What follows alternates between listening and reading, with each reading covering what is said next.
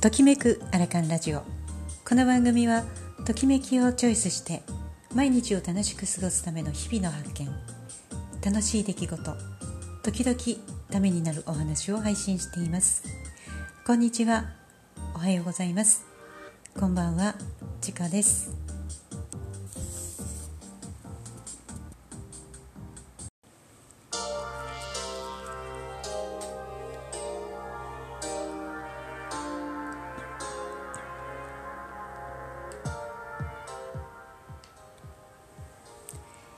はい始めていきます、えー、今日はですね特にテーマは決めておりませんが久しぶりにインスタグラムに投稿したんですよね。どれぐらい空いてたかというと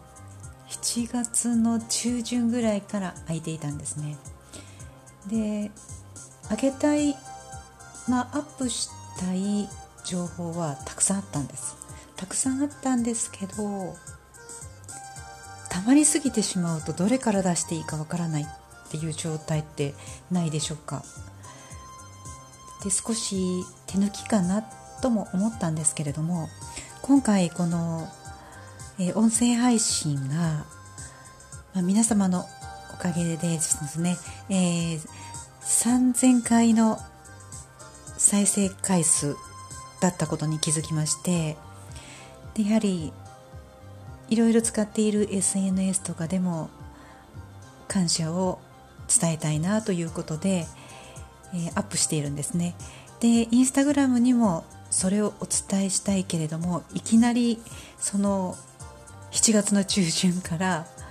今急にその再生回数が3000回ですってお伝えるのはお伝えするのはなんかなんかちょっとしにくいなっていう感じがあったんですよね。でも一気に動画を作りました。こんなことしてましたよっていう。そして、まあ、一番の目的である3000回の再生回数になりましたということで、えー、お伝えをしたんですね。でその中でその動画を作っていてうーんやはり音声配信もそうなんですが動画を作っていてもそのバックに流す BGM はやはりその自分のこう気持ちその時にお伝えしたいのとえこの動画の雰囲気というかイメージに合ったものを探しているなっていう気がしたんですよね。でまあそれを完成させてアップさせていただいたんですけれどもちょっと一つ驚いたことがありました。その内容ほとんどが今入っているコミュニティのひふみ村だらけだったんですね。もう去年、まあ、コロナ禍になってから1年とちょっとひふみ村には、えー、関わらせていただいてるんですけれどももう本当にいろんなことをこう覚えたというかまず私パソコン苦手なんですよね。でパソコンはまあ青色申告とかの基調でしか使わずに全てのことをスマホでやっていたっていう感じなんです。なのでこの音声配信もスマホでできるということがすごく手軽に感じるんですよね。で少しはパソコン作業もできるようにはなってきてるんですけどやはりどっかで苦手だったっていう意識があるからどこまで行ったら好きとかまあできるって言えるんだろうっていう感覚がありまして、うんまあ、私自身が求めるものがどこかっていう感じになってくるんですよね。でも少しこういう時はここを見ようとか探り方がちょっと分かってきたことでだんだんその苦手意識っていうのは減ってきてると思います。であとはこのブラインドタッチというか手がやっぱり手元をまだ見ちゃうんですよね。で今学んでいることがあるんですけれども、ま、人間関係見える化シートっていうのを、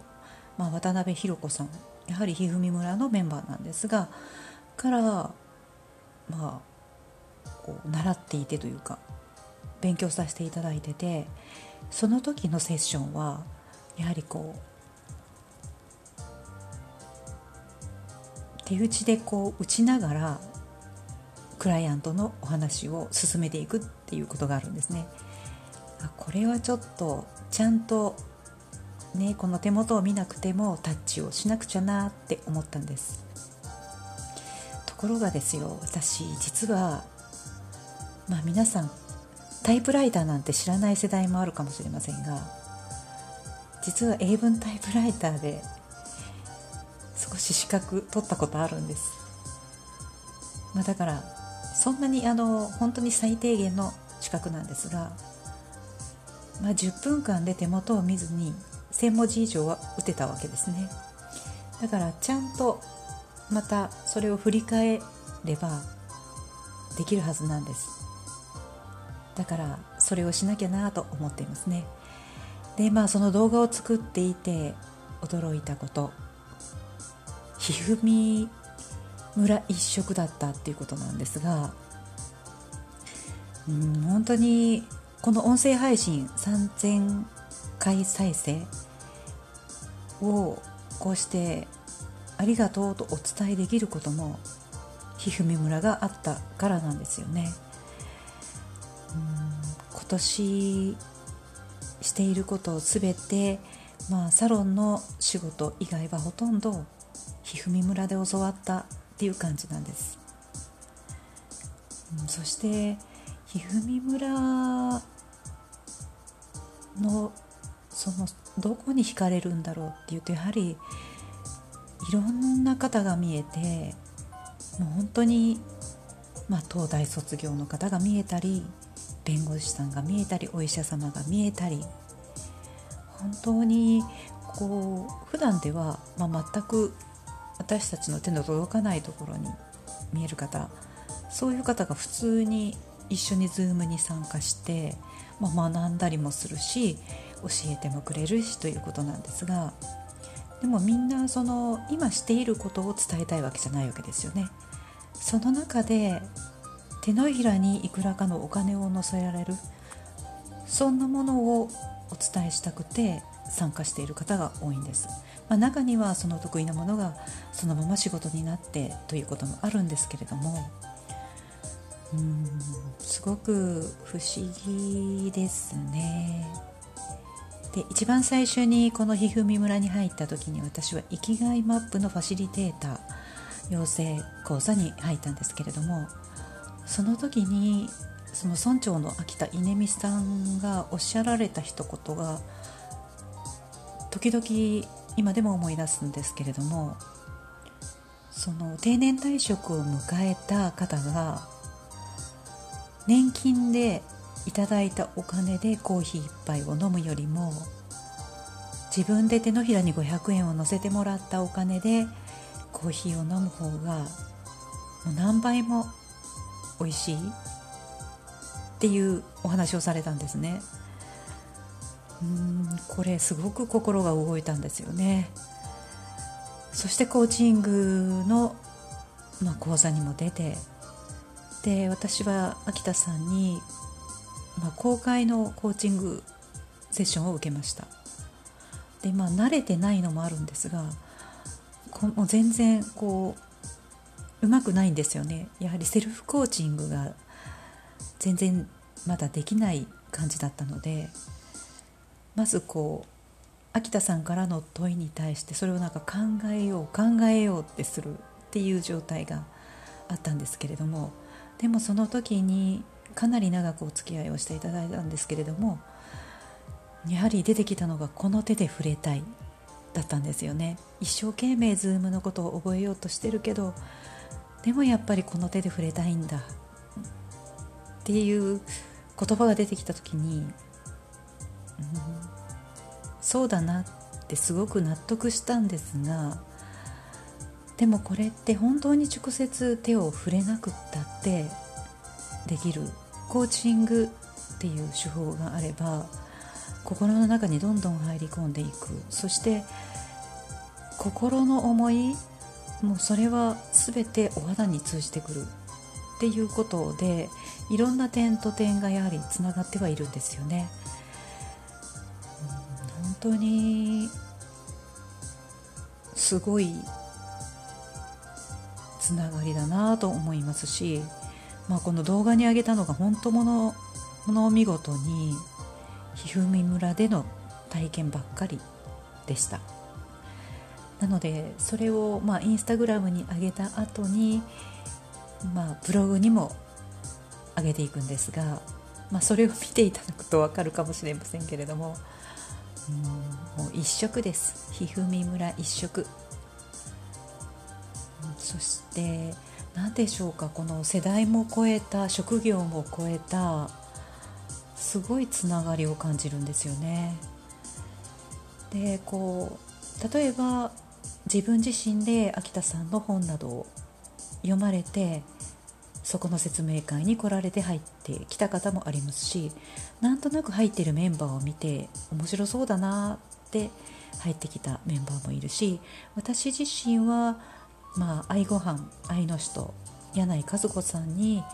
えー、紹介していただいて入ってきたんですけれどもそういうつながり方をする場合もありますし、うん、ちょっとこうトントンってどんなとこって一部そこのものに参加してみたいなみたいな方もいらっしゃるんですけれども、うん、ですね。やはりでもまず興味持ったら行動するっていうのはすごく大事だなっていうのは思います。うん。そう思いますね。なのでこの音声配信が3000回を再生していただいたということの感謝根本はひふみ村ありがとうだったんですね。はい。今日は、まあ、こんな感じでもう今の私のこの行動考えることほぼもうこのよくコップ一杯の水にいろんな例えをすることがありますがまだ溢れるほどではないかもしれませんが78割ぐらいはひふみで溜まってきてるんじゃないかなという気がしましたうんなので音声配信もそうですけどそうやってなんか一つまとめて作り上げてみるってするとすごく